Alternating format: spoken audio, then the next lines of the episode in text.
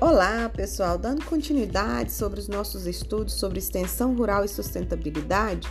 nós temos que entender uma, algumas questões relacionadas à integração entre sustentabilidade e extensão rural,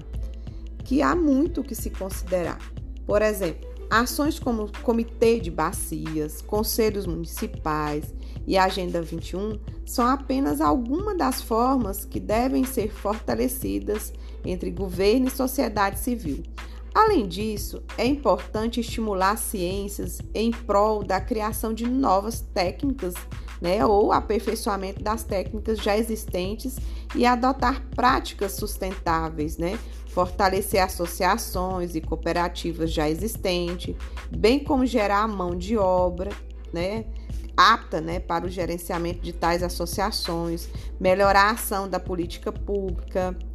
para que ela possa ter mais efetividade em sua atuação nos âmbitos federal, estadual e municipal e criar, para tanto, agendas e cronogramas a serem cumpridos em todos os níveis. Quanto ao meio ambiente,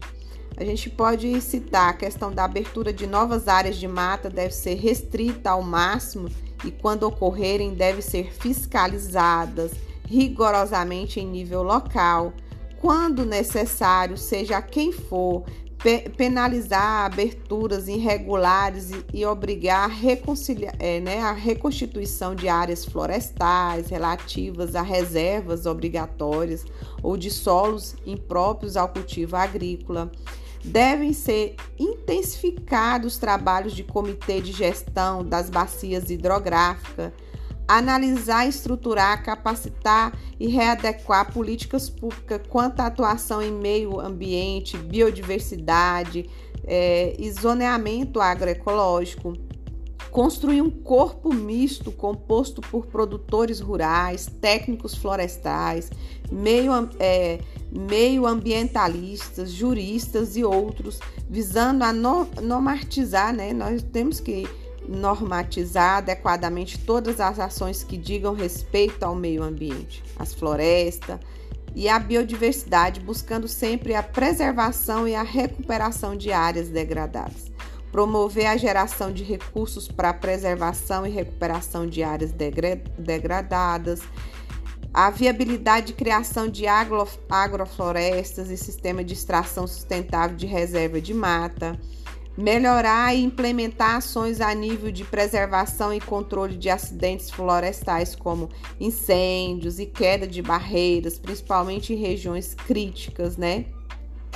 criar mecanismos para armazenar ou aumentar a capacidade de armazenamento né, de água em regiões críticas. Podemos citar as cisternas como é, forma mais comumente usada, né, os tanques é, escavados e as tradicionais barragens.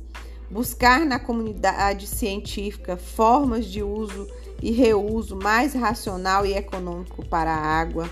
criar mecanismo de contrapartida no caso de monoculturas, sejam elas quais forem, de forma a minorar né, os impactos causados por tais atividades,